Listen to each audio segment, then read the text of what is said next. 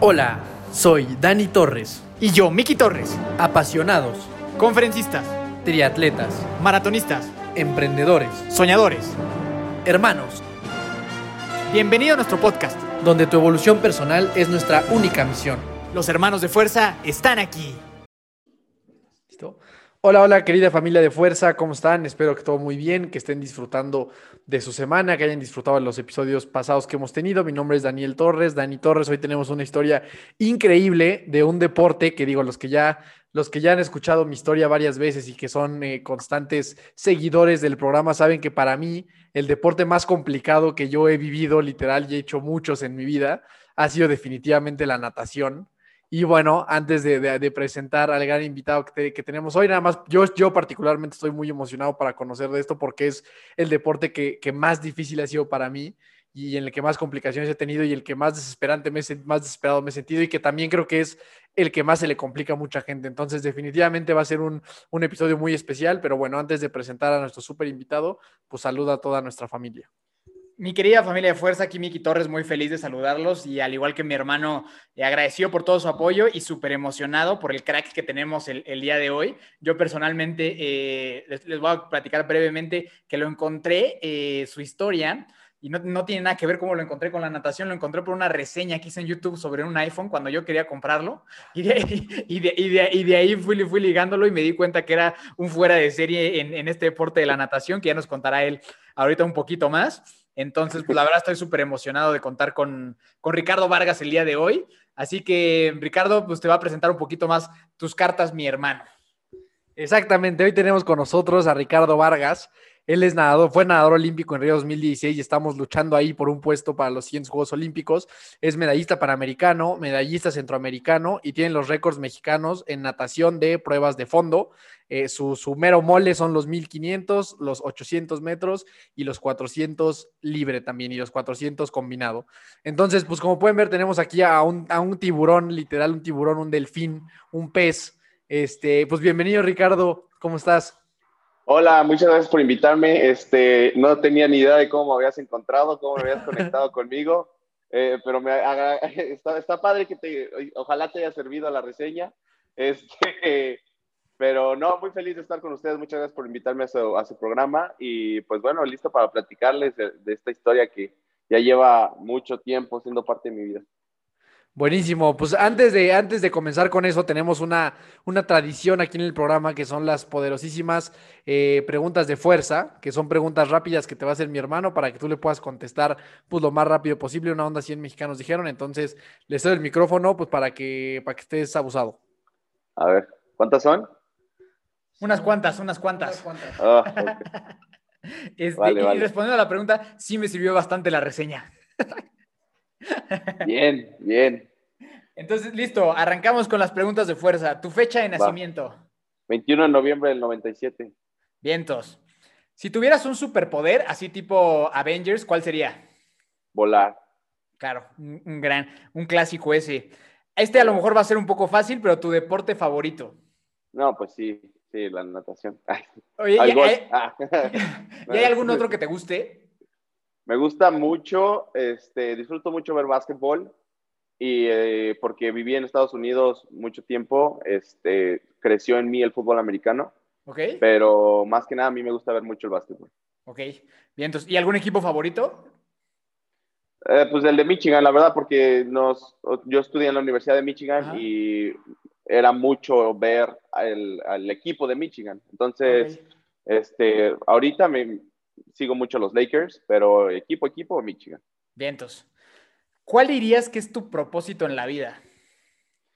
Híjole, esa está buena y no te la puedo contestar rápido, pero lo, lo que yo, lo que yo tengo en mi mente es, desde que empecé esto de la natación, desde que me di cuenta que podía hacer algo en la natación, dar tiempos, mi propósito desde ese momento es ayudar a mi gente mexicana a darse cuenta que todos podemos lograr las cosas. O sea, si yo pude lograr esto, ellos no tengo nada diferente yo que tú. Entonces, mi propósito y quiero y, y, es lo que más anhelo es cambiar la mentalidad, darle la vuelta, que la gente diga, no manches, si él pudo, yo puedo. Está toda madre. Este, ¿Tienes alguna mascota? Sí, sí, es un perro, cane corso, eh, se llama Polo. Vientos. Siguiente Respondí sería... todo, todo feliz porque me lo compré hace como dos meses. Ah, está, está bien padre eso, está bien padre. Ah, sí, cierto, sí lo he visto ahí en tu Instagram. Es un cachorrito todavía, ¿verdad? Ándale, sí. Sí, sí, Ey, está, está toda madre. Siguiente, ¿cuál es tu mayor miedo en la vida? Híjole, mi mayor miedo en la vida es este.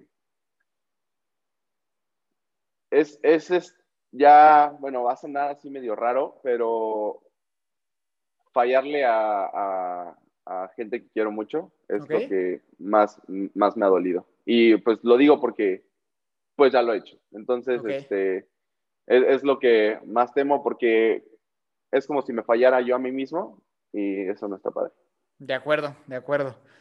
Siguiente, si pudieras invitar a alguien vivo o muerto a tomar un café, a quien tú quieras, ¿a quién sería? Uy, definitivamente yo creo que invitaría, híjole, Michael Jackson. Ok. Yo pensé que iba a decir eh, Michael Phelps, sí. No, no, no, Michael Jackson, ese guate era la onda. ok. Sor- sor- sorpresiva, pero buena respuesta. Y- si fueras un animal, ¿qué animal serías? Híjole, esto es, es entre un halcón y una ballena, la neta. Ok. O sea, esas madres se mueven así A y aparte son gigantes, ¿no? Sí. Sí, va. Me gusta, me gusta. Y por último, recomiéndanos una película, una serie o un libro, cualquiera de las tres. Ah, te recomiendo tres, las tres. Venga, te recomiendo venga. de serie, me encanta How I Met Your Mother.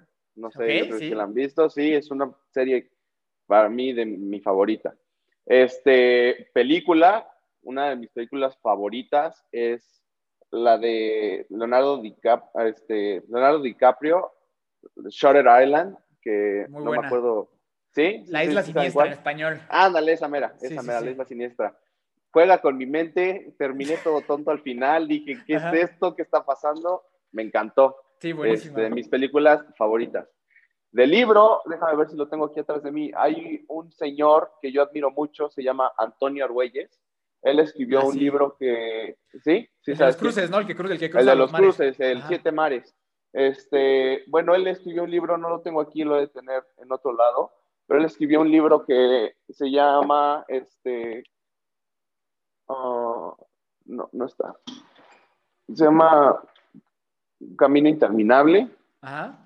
y este es un libro que ninguna película me ha hecho llorar, es más, ni mi mamá me ha hecho llorar, ni mi exnovia me hizo llorar, pero ese libro leí la primera página, el primer capítulo, perdón, y se me salieron unas lágrimas, de verdad.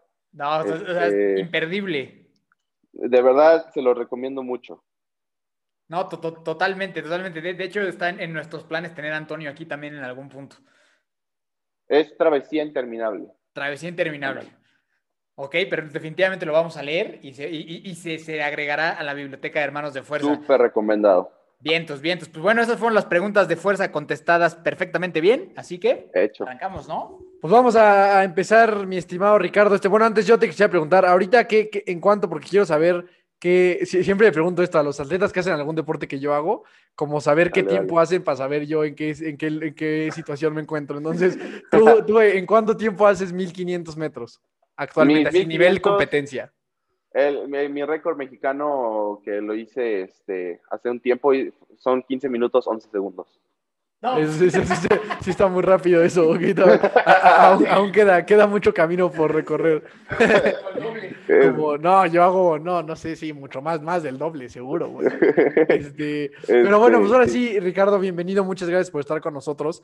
Cuéntanos ahora sí un, un poquito, un poquito más de ti, o sea, cómo eras de, de chavito, siempre te inclinaste a la natación, eh, o, no te gustaba mucho y te obligaron a ir y le empezaste a agarrar cariño. O sea, cuéntanos un poco de cómo creciste, como, pues sí, como niño, hasta llegar pues a lo que has construido hasta ahora, ¿no? Y esa transición como de la pues pubertad, adolescencia en el deporte, o sea, como que toda tu historia, cuéntanos, cuéntanos más de eso, ¿cómo, cómo empezaste?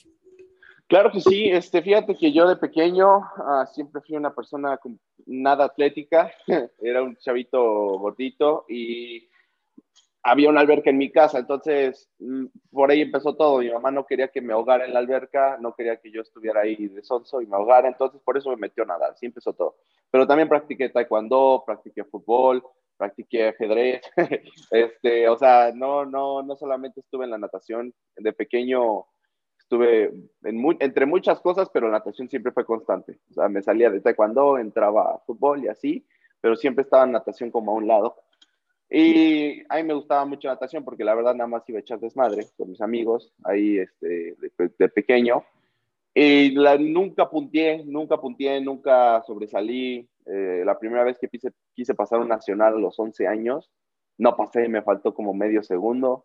Y pues, pues devastado estaba yo porque pensé que sí iba a pasar.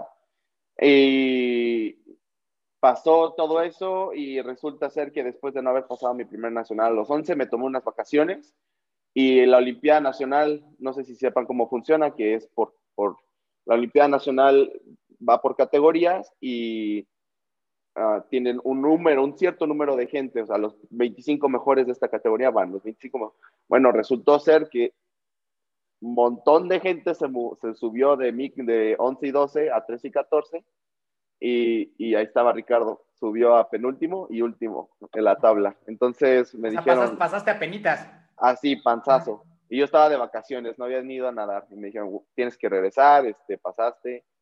Y ahí fue cuando a los 12 años tomé la decisión de, mi mamá se me acercó y me dijo, oye, qué pex, ¿no? Este, esto, de una Olimpiada Nacional, pues ya es importante, ¿no? Es más importante que un nacional, ya va mucha gente buena.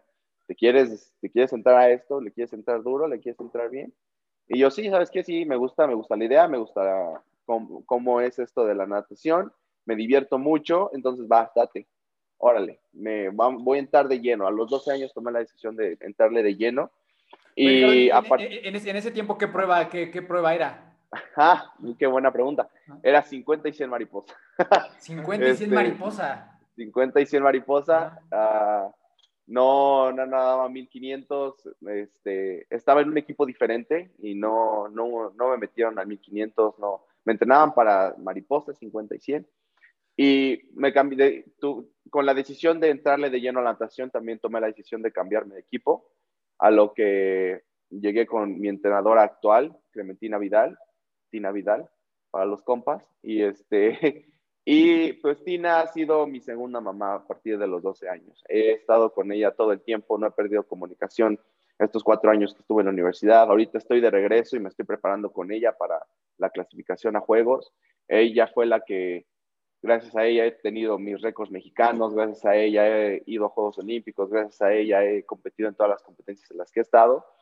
Y pues fue una decisión muy crucial en ese momento, pero muy importante porque a partir de ahí fue que di como un despegón. A partir de los 13 ya gané mi primera medalla nacional en mi categoría de primer lugar, en un 1500 que no había nadado, y fue de, órale, ¿no? O sea, ¿qué onda? Y, y a partir de ahí fue que agarré la vida de fondista. Oye, ¿y cómo te fue en la Olimpiada Nacional en Mariposa? O sea, en esa experiencia, ¿cómo te fue?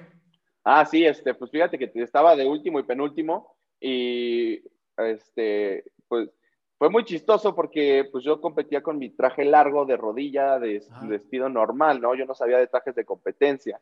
Entonces, este, los trajes de competencia deben de ser apretados, no deben de ser de tu talla de pantalón. Bueno, ahí tienes a Ricardo de 12 años en la Olimpiada Nacional pidiéndole a sus papás un traje de baño de competencia.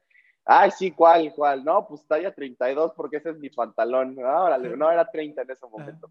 Este, me pedí un 30, mi pantalón aguado, mi, mi traje de baño y espido todo aguado. Y dije, ah, no, sí me queda toda madre. este, y quedé, de, quedé a la mitad, quedé a la mitad, este, me acuerdo en, en la tabla quedé como de 12 y de 13 en no me acuerdo en, qué, en, cuáles pruebas, pero en el 50 digamos que fui de penúltimo y quedé en treceavo, y en el 100 que iba de último quedé en doceavo. no estuvo tan mal, este, estuvo tan mal. No, no estuvo tan mal, pero pues sí, a, partir de ahí dije como, ah, está chido esto, me gusta, me gusta competir, me gusta natación, pues hay que entrarle chido. Justo, justo te iba a preguntar, Ricardo. O sea, tú, ¿en qué momento, como de, de tu infancia, pubertad, decidiste que este era el camino que querías tomar como a nivel profesional? O sea, porque al final, pues como todos los niños, ¿no? O sea, que desean, de, ¿qué va a ser de grande? Pues yo quiero ser futbolista, ¿no? Que es como la respuesta más común. ¿Tú, tú desde niño querías ser, o sea, como nadador ya a niveles profesionales? ¿O la verdad es que hasta ahí todavía lo veías como, pues, un hobby y un entretenimiento nada más? Este, te voy a contar una historia este, de, sobre eso porque yo lo veía como algo que me divertía, era un hobby para mí, era algo que me hacía feliz, que yo iba con mis compañeros a nadar, a echar el cotorreo y pues resultaba ser que pues me entretenía compitiendo y entrenando para, para competencias.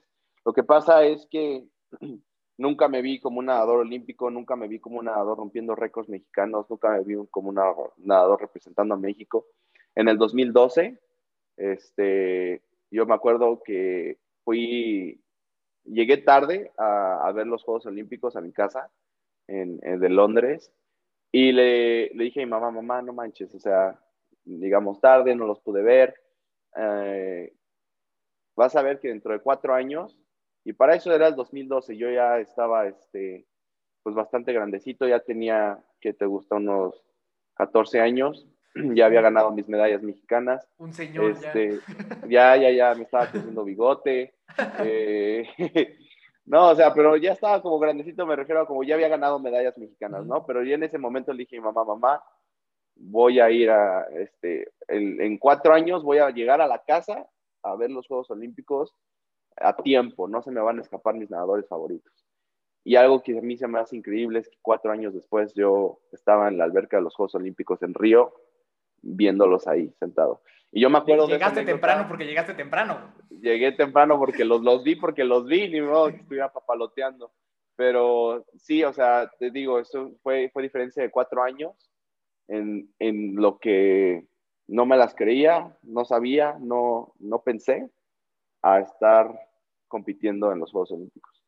Sí, exacto, porque justo por, o sea, por lo que platicas, o sea, cuatro años antes todavía no era como tu objetivo, o sea, todavía, en, o sea, cuando viste los de Londres no decías, puta, voy a ir a competir, o sea, mm, todavía era como, lo veías, o sea, pero como que no, no figuraba en tu cabeza, lo veías lejano, como que ni tenías ganas, o qué pasaba ahí en ese momento. No, no figuraba, o sea, no es como que no tuviera ganas, pero decía como, son Juegos Olímpicos, no manches, ¿no? Estás viendo a gente, son los mejores de su país, los mejores de que tienen, ¿no? Y yo veía a los 14, yo veía competir a los, a los que ganaban medallas nacionales en ese tiempo, los que ganaban competencias, y yo decía, no, pues están muy cañones.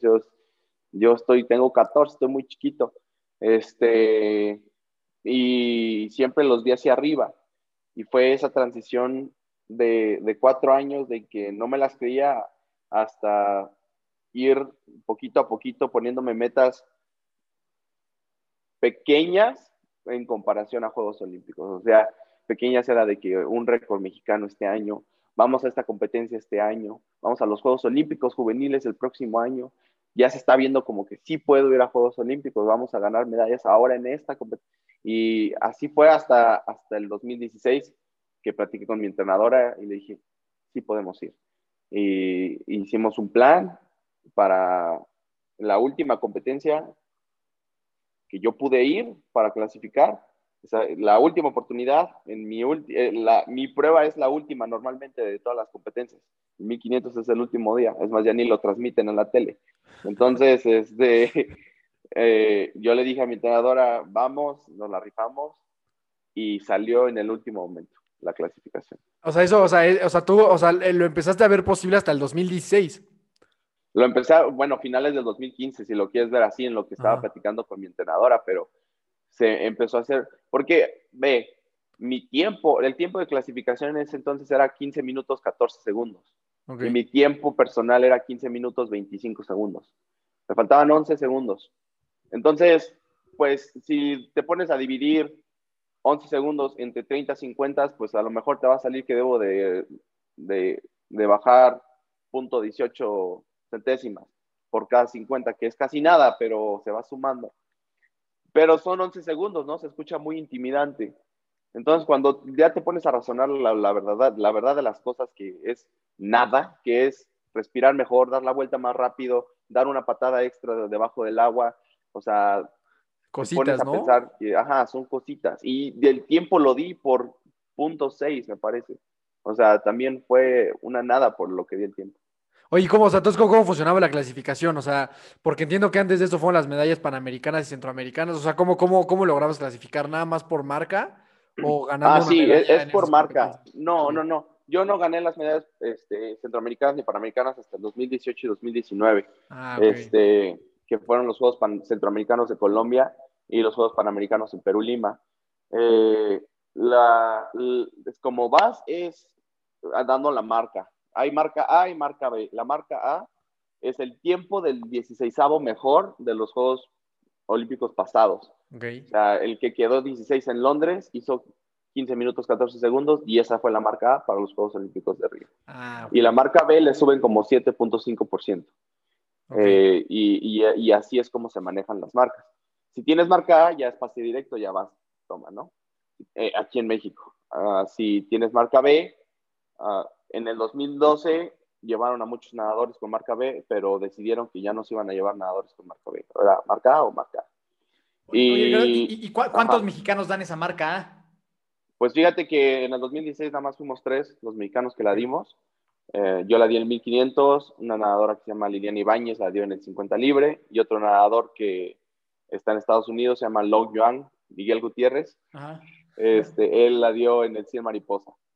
Todos O sea- muy buenos este, nadadores. Solo ustedes tres fueron a representar a México eh, a Río en natación. Sí, sí. Solo nosotros tres fuimos.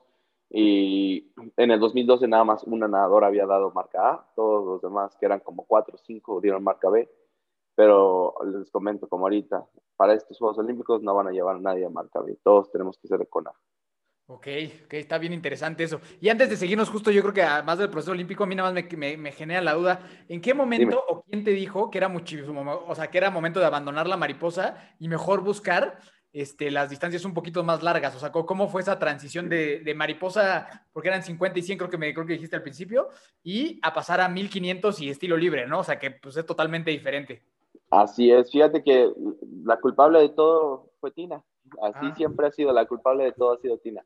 Eh, yo le, el primer día que llegué con ella, me dijo que pruebas nada, 50 100 mariposa, vamos a verte nadar. Me tuvo dos horas en el agua.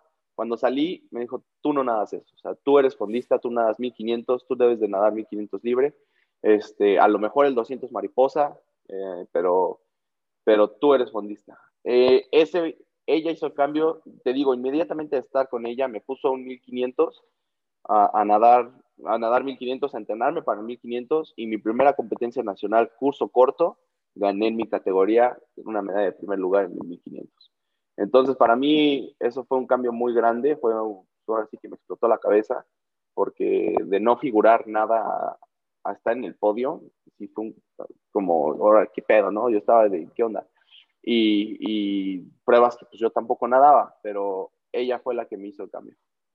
Ok, oye Ricardo, y una, una pregunta. Eh, ¿qué, qué sentiste el momento en que diste la marca? O sea, ¿qué se siente el momento en el que, o sea, sales no. del agua y dices, puta, llegué al, al, al- o sea, lo que tenía que hacer de tiempo lo logré?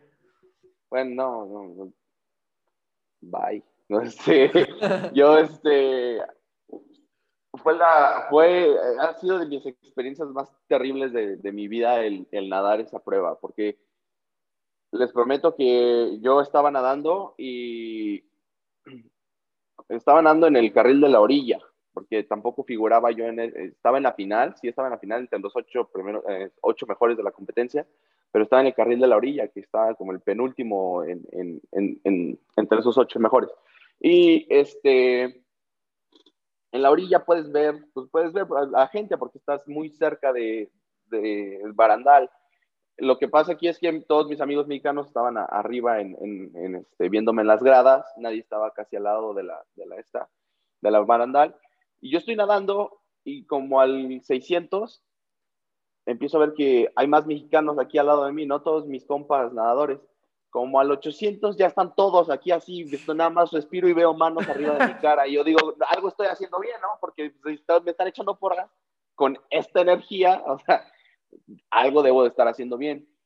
Para el 1200, faltándome 300 metros, yo ya no tenía nanáis. O sea, yo ya, eh, mi cuerpo ya estaba diciéndome buenas noches. Este, pero de verdad que respiraba y ve este grupo de personas gritando a más no poder y me, me inspiraba a seguir dándole más, más, más, más, al punto de que me acuerdo que los últimos 200 metros, de verdad mis piernas ya no te jalaban, mis manos ya no tenían nada, mis pulmones ya no tenían nada, no sé cómo sobreviví de esos últimos 100 metros para, para terminar, que, que llegué a la pared, la toqué, y no veía nada porque mis goles estaban empañados. Volteé a ver, había dos, dos tableros con los tiempos. Uno no lo, lo volteé a ver, no veía nada por los goles empañados. Otro estaba aquí, lo volteé a ver, no vi nada porque tenía mi, el banco de salida. Volteo a ver a la gente que me está, están así, todos están gritando y digo, en ese momento se me olvidó la marca olímpica, o sea, se me olvidó cuánto era el tiempo, o sea, era 15, 14, ¿qué? O sea, 15, 14, ¿qué? Este, porque yo no sabía si le había dado. Y de la nada, uno de mis compañeros, este, que no sé quién fue, gritó, lo lograste. O sea, yo, estaba así medio tonto, veía doble, eh, no me las creía, o sea, salí de la, de la alberca y corrieron a abrazarme y yo todavía estaba de, ¿qué pedo, no? O sea, ¿cuál era la marca? ¿Por cuánto la di? ¿No? O sea, sí, sí, es, es como, voy a ir a los juegos, ¿no? O sea, no, mames. Es como, es, eh, o sea, no, te llega este, esta, es como todo muy abrumador, porque no te lo imaginas, no te lo imaginas, porque estando en los juegos, cada quien, toda la, donde voltees a ver, a donde voltees a ver, es un atleta destacado en su país. Y sabes que tú eres parte de eso, o sea, tú vas a ser un atleta que va a estar representando a su país. Y en ese momento dejas de ser Ricardo Vargas, en eso dejas de ser Tina Vidal, dejas de ser tu nombre, en ese momento te conviertes en México. Y eso es algo que es muy impactante para mí, muy impresionante. La gente ya no dice, va Ricardo Vargas en el hit no, dice, a ver, ¿cuándo compite México? No, pues México va. O sea, eso es lo que se escucha, México en el carril 3, o sea, México va a la final. ya dejas de ser esa persona, te conviertes en el país. Y es algo tan pesado porque necesitamos buenos representantes en nuestro país, necesitamos gente que, que ponga en alto el nombre de México. Entonces, todo esto está pasando por mi cabeza, o sea, todo eso estoy, estoy pensando, digo, como, o sea, o sea ese niño de 14 años que no se las creía que iba a ir a los Juegos Olímpicos, ahora tiene que representar a su país. Llegué con mi entrenadora, la abracé, lloró conmigo, le dije muchas gracias, fui con mis papás, los abracé también y me vocearon porque tenía que estar en premiación y yo estaba acá en mi desmadre. Eh, fui a la premiación, este, felicité a los, quedé en tercero eh, en el evento, este, felicité a los otros dos, que el primer lugar fue un medallista olímpico y el segundo lugar es, también fue a los Juegos Olímpicos por Estados Unidos, entonces bastantes buenos nadadores. Y, y, los felicité, me dieron la mano, me dijeron felicidades y no dormí esa noche. Y viajé, regresé a Cuernavaca y se siente muy, muy bonito saber que vas a ser olímpico. No, me, mamó esa historia, güey. Esto, está muy chingón esa historia. ¿Cuántas, ¿Cuántas veces antes de ese día intentaste dar esa marca? O sea, ¿cuántos intentos te tomó el poder llegar ahí? Porque creo que eso es de lo que de repente la gente no habla, ¿no? O sea, se habla mucho a lo mejor como de, como de la gloria y este momento de decir, puta, llegué, cabrón, y lo logré y es lo máximo, pero ¿qué hay, qué hay atrás de todo eso, no? O sea, ¿cuántos intentos hay atrás de todo eso de, de poder llegar esto, a, esta, a esta marca en este caso? Sí, pues ve, te digo, yo no me las había creído hasta el 2015, este, a finales de 2015, porque en el 2015 fueron los Juegos Panamericanos de Toronto, donde rompí mi primer récord mexicano en curso largo, alberca de 50 metros, este, con mi tiempo de 15-25. Eh, y pues, pues estaba bastante lejos de la marca, ¿sabes? No estaba, tan cerca. Entonces yo para ese momento... Uh, pues platiqué con Tina, no teníamos la visión de los Juegos Olímpicos, o al menos yo no la tenía, ella no me había platicado. Y fueron, fueron cuando nos la creímos, en, después de competir en curso en, en, México, en un nacional que no iba a ser clasificatorio a Juegos, donde nadé muy bien. Ahí fue cuando Tina me dijo, ¿sabes qué? Y ahí platicamos, vamos a, vamos a intentarlo y nada más fui a una competencia previa a esta, porque te digo, ya, o sea, ya era en el mero 2016, ya ahí ya no hay muchas oportunidades de clasificar, ya había tres, tres competencias nada más. Y yo lo estaba intentando dar la marca en el 400 libre y en el 1500, que era donde estaba más cerca. En el 400 libre estaba a dos segundos y el 1500 a 11.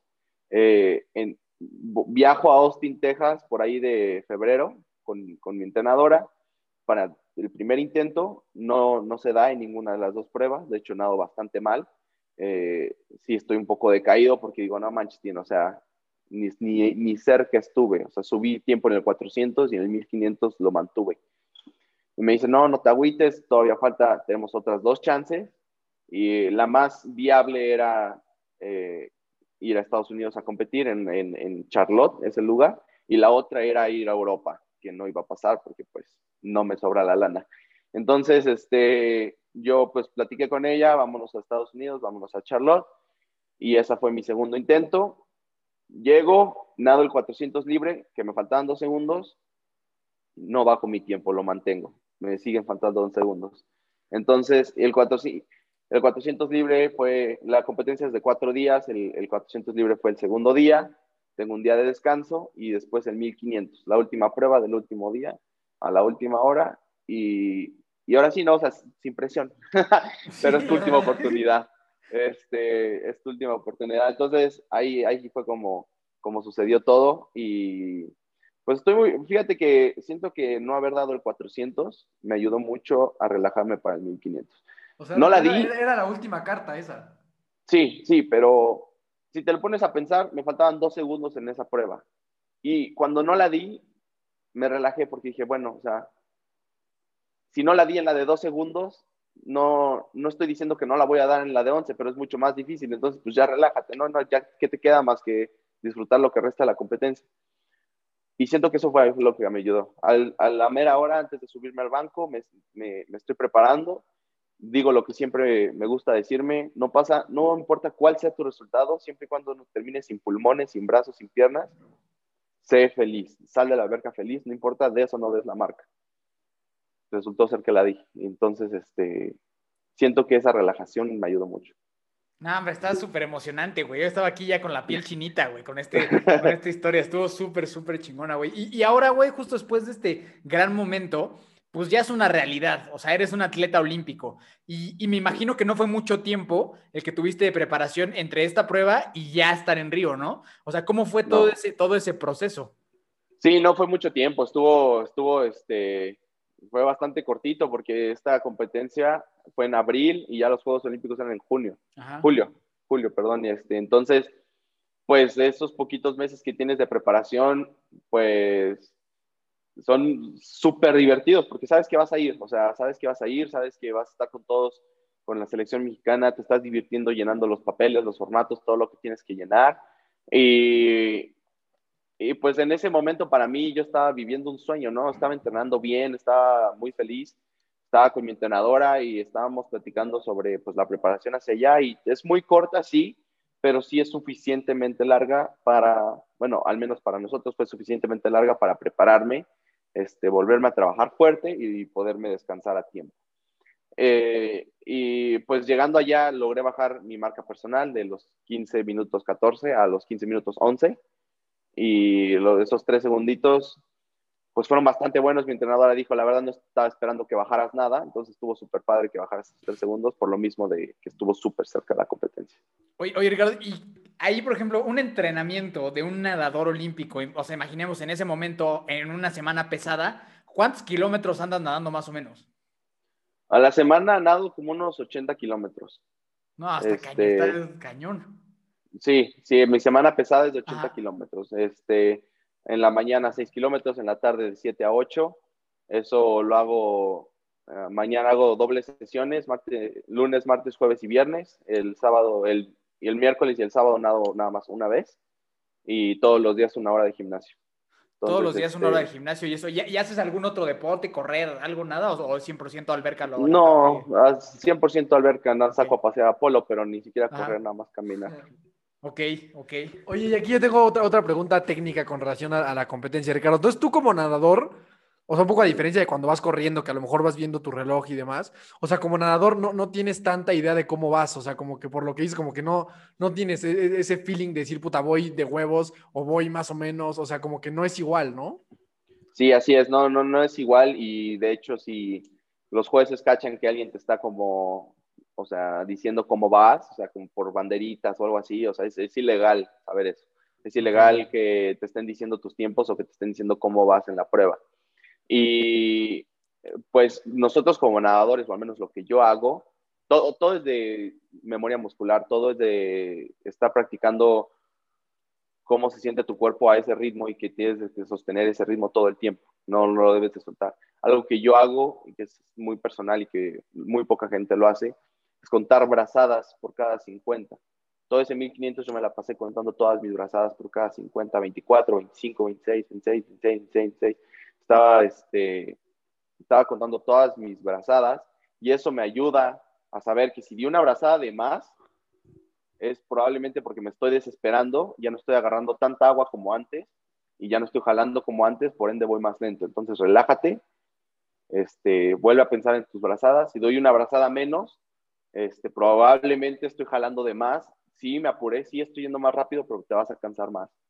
Entonces, este, tranquilo, relájate y sigue manteniendo ese mismo ritmo de brazadas que has, que has tenido desde un principio. Eso está chingón, sí, o sea, como mantener el mismo número todo el tiempo, ¿no? O sea, porque como dices, tanto, tanto hacer menos te va a cansar, como hacer más ya no va, ya no estás haciendo. Eso está, eso está chingón. ¿Y tú qué tanto ves, por ejemplo, ah, hubo una foto muy, muy, muy famosa, no sé si fue en 2016 o en el 2012, no recuerdo, de Michael Phelps cuando ganó, y que y es una foto donde Michael Phelps va como clavado viendo hacia adelante y el rival lo está como volteando a ver a él. Ah, este, ¿Qué tanto tú ves cómo van los competidores? O sea, ¿qué tanto volteas de repente como de reojo para decir, puta, a ver en qué lugar voy? Sí, este, fíjate que es, es, es, algo muy personal entre los nadadores. A mí no me gusta hacerlo, pero conozco muchos nadadores que sí lo hacen. A mí no me gusta hacerlo por dos razones. Una razón es, es eres tú, es tu evento. O sea, si tú quieres ir y mejorar, no tienes por qué andar viendo al otro. Tienes, eres tú contra ti y este, debes de mejorar tu marca personal. O sea, nada más es, es, es el saber que si das lo mejor de ti, te vas a ganar, ¿no? O sea, y yo no quiero competir contra el de al lado, yo no quiero competir contra el otro, porque ellos van a nadar su evento, ellos saben cómo nadarlo, ellos lo van a hacer de su manera, yo lo voy a hacer de una manera diferente. Entonces, si me la paso viéndolos, y aquí va el segundo motivo, puede ser que te desmoralices. O sea, si, si, si esa persona va adelante, que es algo que yo hago mucho, nadar atrás de las personas durante la mitad de la prueba y después la segunda mitad de la prueba darle más rápido. Eh, es algo que yo hago mucho, pero si me las creo y veo que de verdad van más rápido que yo y que van muy adelante, te desmoralizas, te caes, mentalmente te empiezas a desesperar y no está bien. Entonces, algo, a mí me gusta enfocarme, es inevitable obviamente que a veces que vas respirando y alcanzas a ver a esa persona que va por allá, es inevitable, pero no lo hago con esa intención de saber dónde estoy, porque también si, si quieres buscar, es pues difícil porque son muchos nadadores, vas a perder tiempo andar buscando y te desesperas y no me gusta en lo personal hacer eso. De acuerdo, de acuerdo. Y, ahora después de todo esto que nos estás contando, el proceso, cuéntanos cómo fue ya estar ahí. O sea, cómo, cómo fue tu competencia en Río, eh, la experiencia de estar en la Villa Olímpica, de estar con todos los demás atletas y pues el día de tu competencia, ¿cómo la viviste? ¿Cómo te fue? ¿Cómo te sentiste? Sí, fíjate que pues el estar ahí con todos los atletas es muy divertido. Es este, es, pues, híjole, me, me acuerdo de estas cosas y es, se me, quiero volver porque llegar a las villas, o sea, te digo, ser un pedacito de México caminando por las villas es, es para mí el mayor honor que he tenido en mi vida. El poder caminar siendo México en un país, en Brasil, en la inauguración, estás en medio de mucha gente y pasa a México y ahí estás tú, ¿no? O sea, eh, sabes que eres un pedacito, sabes que durante un momento vas a tener no solamente una gorra con, el bander, con tu bandera puesta, sino a mucha gente más echándote porras detrás de ti. Entonces, esa es una experiencia muy, muy padre para mí, el, el haber vivido todo eso, el haber visto a convivido, con haber comido con Usain Bolt, con Michael Phelps, con Rafael Nadal, ver a Serena Williams, a todos estos gente impactante, impresionante, que tú los ves y dices, son atletas elite o sea, verlos entrar al comedor, verlos caminar en, en, la villa, porque pues todos están ahí, ¿no? O sea, este, todos tienen que estar ahí, excepto el equipo de fútbol, que todos son bien presas y se van a un hotel. Pero todos los, todos los atletas, no, no, no es por eso, es porque son muchos. Ah. Pero este, eh, ellos, sí, ellos sí siempre van a un hotel. Eh, pero todos los demás atletas se quedan en las villas. Y, y es muy divertido, o sea, también vas a la alberca y ves a gente de todo el mundo que has visto en la tele y ahora tú estás ahí. Es un sueño cumplido para mí y además, siendo atleta, estar enamorado de los aros olímpicos, desde, desde pequeño verlos y están simplemente enamorados porque representan algo mucho más grande de lo que te puedes imaginar. Y verlos en todo el tiempo allá, verlos todo a cada rato, verlos en cada esquina, pues es, de lo más padre. Y algo, algo excepcional, ¿no? Oye, entonces ahorita dices que te cruzaste con muchos de tus atletas espectaculares. ¿Te, te cruzaste con Michael Phelps en algún momento? Sí, lo, lo, veíamos en la alberca, este, siempre estuvo por ahí, lo, lo, llegué a saludar. Alguna vez lo conocí por una amiga que era amiga de él, este, me lo presentó, nos saludamos, nos tomamos una foto. Eh, y sí, lo, lo, llegué a ver, lo volví a saludar, no sé si me reconoció, pero me saludó muy bien, muy buena onda. Eh, pero también como Michael Phelps, este, Ryan Lochte, que fue alguien que tuvo ahí un chisme en los Juegos Olímpicos, eh, nadadora Katie Ledecky, la mejor nadadora fondista de, de, Estados Unidos, del mundo ahorita. Es, también te encuentras con Adam Peaty, el mejor pechista, o sea, Sí, o sea, te, te, te lo pregunto, pero, o sea, porque ¿qué, ¿qué, sentía? O sea, porque yo creo que este tipo de atletas tan espectaculares, o sea, irradian como una seguridad y una, y son, y son imponentes nada más al verlos. O sea, tú cuando viste a este cuate, sí, sí lo ves y dices, puta, o sea, este güey sí está, o sea, sí ya, exacto, o sea, ya, o sea, viene de otro planeta prácticamente, porque se nota, o sea, se nota como desde cómo caminan, la, la seguridad, como, o sea, ya, ya sabes. Sí, sí, no entiendo lo que me estás diciendo y sí, sí, sí se ven con mucha seguridad, pues es cuántos Juegos Olímpicos no había ido ya, y o sea, ya era su ambiente. Pero hay algo que me gusta, que me gusta hablar, que me gusta platicar con, con mucha gente y algo que, que, me gusta decir cuando doy pláticas, porque a veces doy pláticas a chavos, este, yo lo veo y sí, se, pues es Michael Phelps, ¿no? Lo conoces, es, es alguien que ha logrado algo impresionante a lo largo de toda su vida. Pero si te fijas bien, si te le pones a observar, si lo empiezas a ver bien, tiene, está hecho de carne y hueso. Está, tiene dos ojos, tiene dos manos, tiene dos piernas, tiene una nariz, tiene una boca, habla, come, bebe igual que tú, igual que yo, igual que todos los demás que nos están escuchando. O sea, es un ser humano con problemas, es un ser humano con errores, es un ser humano, punto. Entonces, yo lo volteo a ver, en, en ese momento estás en una competencia. Si, si te la chicas a alguien, ¿de qué sirve, no? O sea, y si los veo, y los ves con admiración, no te estoy diciendo que no los admiro y que estoy minimizando sus, sus no, o sea, es este, mis respetos, lo, lo admiro con, con, todo lo que tengo. Sin embargo, cuando estás en ese momento, no te puedes dejar ver chiquito, no te puedes dejar caer o no puedes intimid dejarte intimidar por quien tienes al lado. Y, y es como, es, es, justo como, como no, hacerte, no hacerte chiquito, ¿no? Aquí me acuerdo, no sé si has visto alguna vez Rocky Balboa.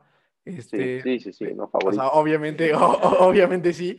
Y justo me acuerdo de eso, o sea, cuando, cuando está peleando con, con Drago y, y, y, lo corta y al final y su coach le dice, he's human, o sea, es humano, sí, sangra. Exactamente, ¿sabes? exactamente. Es, es, eso. Carne y hueso, es carne y hueso. Y mucha gente a mí me, me dice, o sea, yo les, me gusta preguntarles, me gusta decirles, y si hay alguien aquí escuchándonos, me, me, también se los digo, pónganse, imagínense, eh, no tiene que ser atleta, imagínense a su, a su, su ídolo, a quien admiran más pónganse en la cabeza y vean, chequenlo. Tiene un cerebro, dos manos, dos piernas, dos brazos. Es, probablemente lo diferencie que el idioma, lo que sea. Es igual que tú, lo puedes lograr. A mí cuando la gente luego me ve nadar y estoy haciendo un entrenamiento muy chido, muy cañón, este, me dice, y yo los, los, los, quiero, hace poquito estaba en la alberca y yo me hice, hice en un 400 entrenando con tanguita de abajo, sin banco, hice un 400 en 354 y me lo eché así a todo. Me, le digo a un amigo, o sea, vas, ¿no? Vas, te toca, te toca, échale, ¿no? O sea, tú puedes. Yo estaba, sí, hecho paleta. Y le digo, échale, tú puedes, amigo, dale, échale ganas. Y me dice, no, pues es que tú puedes porque eres Ricardo. Le digo, ok, yo soy Ricardo, pero tú eres Juanito Pérez. O sea, güey, veme, o sea, soy exactamente igual que tú, no tengo nada diferente más que ganas por hacerlo. Tú puedes hacerlo igual que yo. Entonces, a todos esos que tienen ahí, admiren a alguien, volteenlo a ver, no, no es diferente a ustedes. Ustedes pueden lograrlo exactamente como esa persona lo logró. Me gusta, güey, me encanta, me encanta el mensaje, güey. Oye, y, y, entonces, ¿y ya cómo te cómo fue el día de tu competencia? ¿Cómo te fue? Me fue muy bien, este, me terminé uh, justo a la mitad, eh, como de 54 personas, terminé como por ahí de 26, rankeado. Bueno. Uh, me siento muy feliz con ese resultado para mis primeros Juegos Olímpicos. Me llenó de inspiración para seguirle echando ganas y que estos Juegos de Tokio que estoy buscando mi pase, no se vuelvan otros juegos donde nada más pase, donde no me quiero conformar con nada más pasar. Yo sé que tengo potencial para más. Eso está increíble, hermano. Y después, si quieres, ya nomás cuéntanos brevemente cómo fue los panamericanos, centroamericanos y pues dónde estamos parados hoy en día para buscar esta clasificación.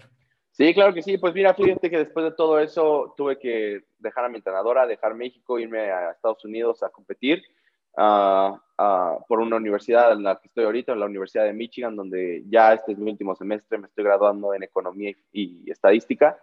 Eh, estuve entrenando con, con ellos, y fue con ellos con los que fui a Juegos Centroamericanos, gané medalla de oro en el 400 combinado individual, que ahí rompí mi récord mexicano, este, es la primera vez que un mexicano bajaba de 4 minutos 20 en el, 4, en el 400 combinado y me costó un montón.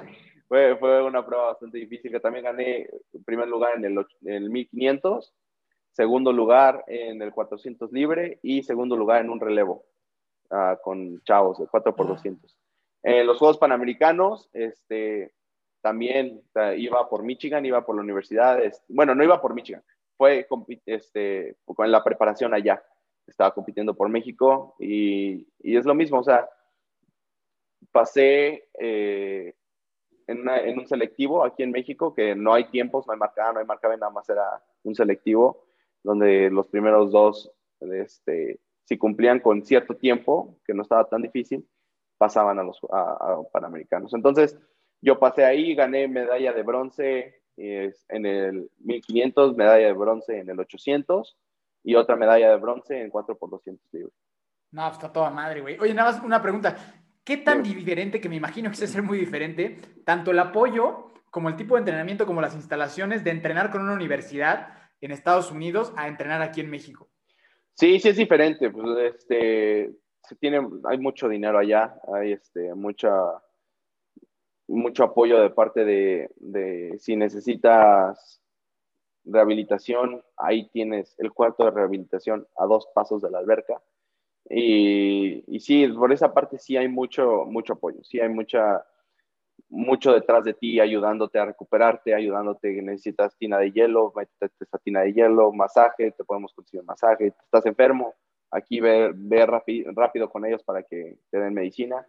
Y por parte de la, combinación entre universidad y, ser atleta, fue la razón número uno por la que me fui, porque aquí en México sí va a ser muy difícil mantener mi nivel de, nadador con una carrera en, en, alguna universidad y no la quería terminar en seis años una carrera, entonces quise llevármelo más, más, más seguro, en, bueno, ni seguro, ¿verdad? Porque sí estaba bien difícil, pero más seguro aquí iba a haber apoyo, aquí me iban a apoyar, aquí iba a haber una, aquí ya hay experiencia, experiencia en cómo ayudar al atleta a que termine su carrera universitaria y pues siga siendo un atleta exitoso. Mi primera opción fue Michigan porque ahí hay un increíble plan de entrenamiento para fondo. De ahí salió el segundo lugar de Juegos Olímpicos, Conor Jagger, en 1500. Entonces, pues fue mi primera opción y la, la, fui, la visité, me enamoré, firmé y pues ya ahorita ya va a terminar esa historia de, de la universidad, pero estoy muy contento por continuar la historia de natación continua. Buenísimo. Oye, Ricardo, ya para ir terminando, eh, es una pregunta que, te quiero hacer. ¿Cuál, crees que tú, ¿Cuál crees tú que son los puntos esenciales como del mindset de un nadador? Porque al final yo creo que cada deporte pues tiene su ciencia y cada deporte tiene complejidades distintas y cada deporte pues, es un entorno completamente diferente. Entonces tú, o sea, con la experiencia que has tenido, ¿qué partes de, la mentalidad o, qué elementos son muy importantes como para alguien que practica natación? O sea, ¿qué, qué, qué, es, ¿qué crees tú que han sido esos puntos específicos o particulares que te han permitido hoy pues, construir lo que, hasta, lo que hasta ahora has hecho y bueno, y lo que sigue? Este, sí, claro. Este, fíjate que de las cosas más importantes es saber que nunca vamos a llegar a perfeccionar el estilo y es cosas a, los que luego les, les cuesta a los, a los nadadores, mis compañeros, este, reflexionar. O sea, tu estilo no es perfecto, nunca lo va a ser.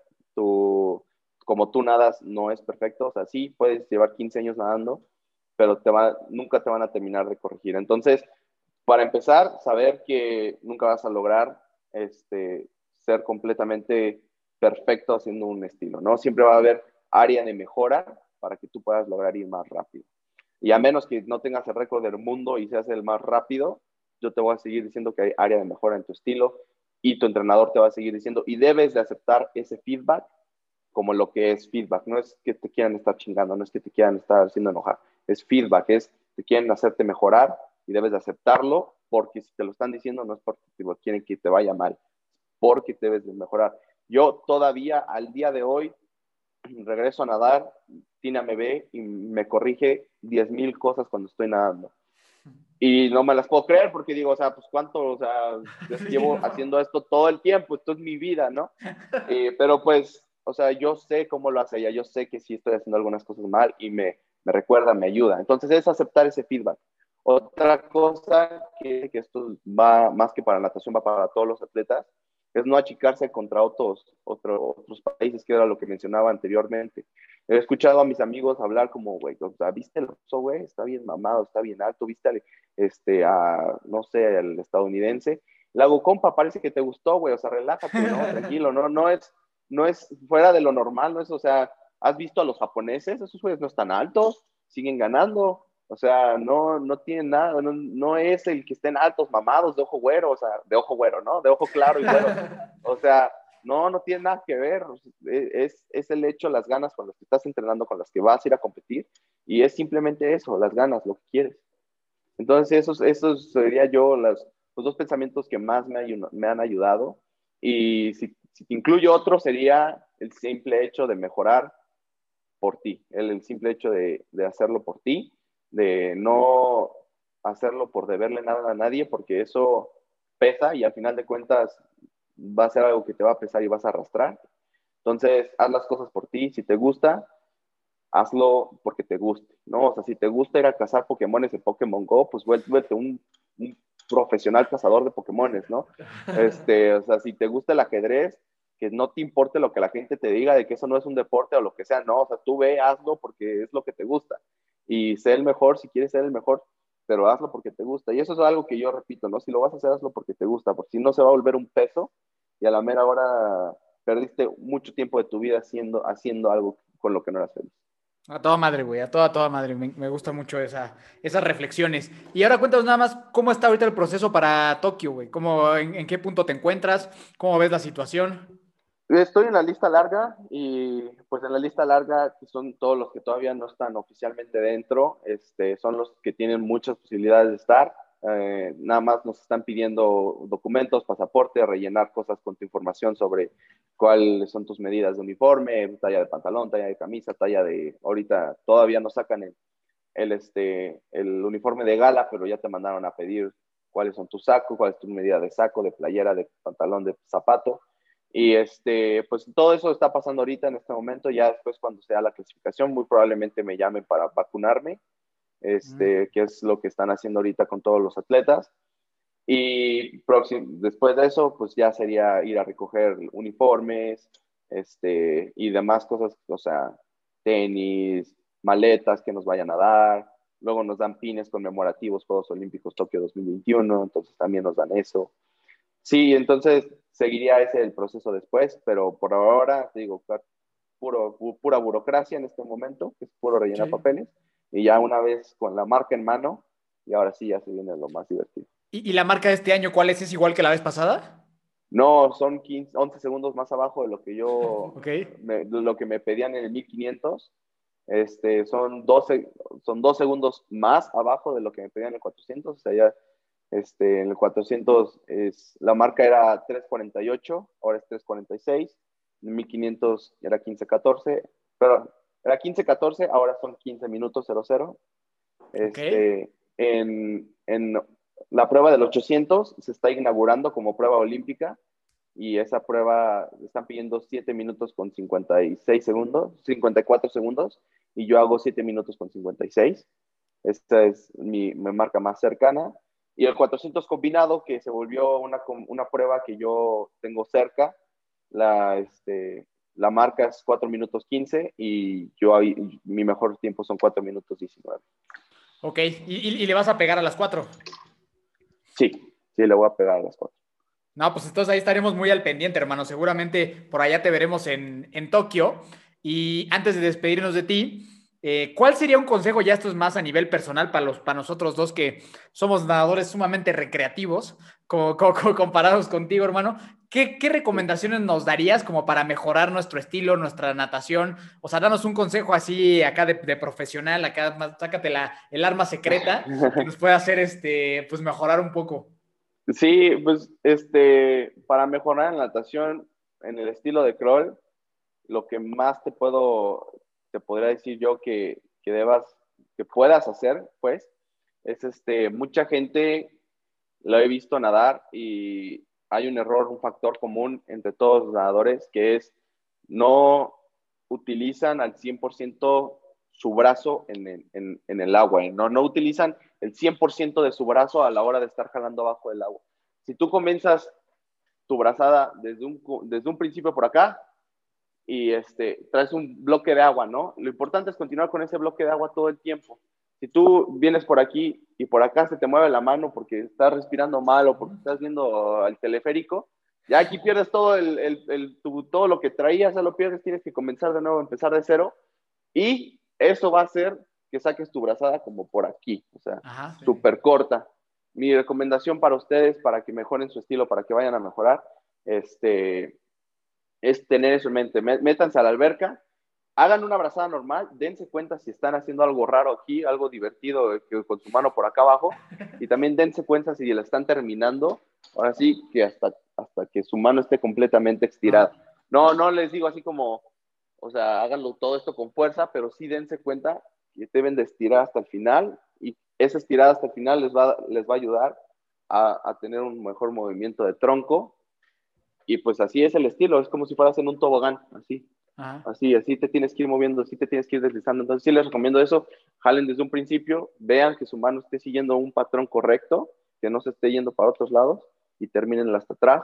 Les va a ayudar, les va a cansar, definitivamente les va a cansar más hasta que no se acostumbren porque están utilizando más fuerza, pero les va a ayudar no solo a bajar sus tiempos, sino que su nado también será más bonito. Está todo madre, sí. Sí, no, yo definitivamente, yo definitivamente hago muchas cosas divertidas. Ahí me avisan, me avisan si, yo, hago muchas cosas divertidas cuando bajo ahí el brazo. Yo, yo, tengo ahí definitivamente un desmadre. De hecho, al rato ya estoy bien motivado. Al rato en la noche tengo que ir a nadar. Entonces voy a pensar en eso del bloque completo. Porque sí, aparte, justo mucha gente que nos escucha es así, o sea, es gente que está empezando como en el triatlón o en el deporte y demás, entonces ese tip yo creo que, les va a servir muchísimo. Entonces, pues digo, de mi parte, Ricardo, te agradezco muchísimo que hayas estado con nosotros, de verdad estuvo bien chingón. Hermanos de Fuerza es tu casa por siempre y seguramente vamos a estarte ahí viendo y apoyando en, los próximos Juegos Olímpicos.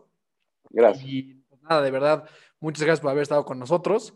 Eh, yo me llevo mucho, muchas cosas de ti, de verdad, y seguramente la gente que nos está escuchando igual. Te deseo todo, todos los éxitos del mundo y pues esta es tu casa y aquí ya tienes un par de amigos eh, sin duda para lo que sea que necesites y el apoyo completo de toda nuestra familia de fuerza. Entonces, pues mi nombre es Daniel Torres, Dani Torres, ahí me pueden seguir en todas partes, Instagram, Facebook, Twitter, TikTok, Daniel Torres con dos O's.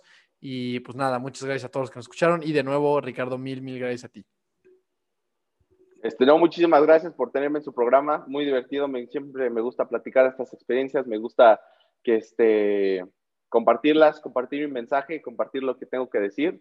Eh, siento que le puede llegar a servir a alguien y se le sirvió al menos a alguno de ustedes o a alguien que nos esté escuchando, con eso voy a estar feliz. Con que a una persona le, le haya tocado algo, le haya hecho cambiar su, su, modo de ver las cosas, yo siento que ya compartí algo. Entonces, muchas gracias por ofrecerme esta plataforma para poder compartir mi mensaje. Gracias por, por esta plática, estuvo muy divertida. Y pues no, un saludo a todos los que nos están escuchando. Yo también me pueden seguir por Ricardo Vargas en, en Instagram. Me serviría mucho para los patrocinios. Uno necesita comer. Y, este, y, ya, gracias. Ahí está, pues ya saben, comunidad de fuerza, vayan a seguir ahí a este crack, Ricardo Vargas. Si lo quieren buscar en YouTube, tiene buenas reseñas de teléfonos también. Entonces, este, ahí también pueden ver más de, de, de su contenido. ¿no? También tengo reseñas de trajes de baño. También tiene reseñas de traje de baño y de, y de iPhones y de lo que ustedes quieran por ahí lo pueden ver, ¿no? claro que sí, me pueden seguir ahí en Ricardo Vargas. Pues ya está. Muchas gracias, Ricardo. De verdad, toda la admiración eh, a ti, a tus palabras, a tu mensaje y, súper emocionados de ver lo que sigue. Como te dijo mi hermano, aquí está tu casa. Aquí tienes dos, dos, amigos que te van a seguir y que van a estar ahí siempre al pendiente de tus logros, de tus éxitos y que definitivamente se van a ir a nadar sin hacer cosas tan divertidas debajo del agua. Gracias, Muchas ¿eh? gracias. No, gracias a ustedes. Un abrazo. Abrazo grande, gracias comunidad de fuerza. A mí me encuentran como Miki Torres C. Nos vemos la próxima semana. Acuérdense que estamos en equipo Senses entrenando el mejor equipo de triatlón y deportes de endurance. Entonces, si tienen ahí ganas de empezar, si se acaban de motivar, pues ahí también es un buen lugar para acercarse. Entonces, nos vemos la próxima semana con otro épico episodio. Recuerden, nos encuentran como hermanos de fuerza en todas las plataformas donde existan los podcasts, YouTube, Instagram, y ahí estamos listos para lo que sigue. Y nos vemos la próxima semana con otro episodio. Y recuerden siempre que nunca se rindan y la buena suerte los encontrará.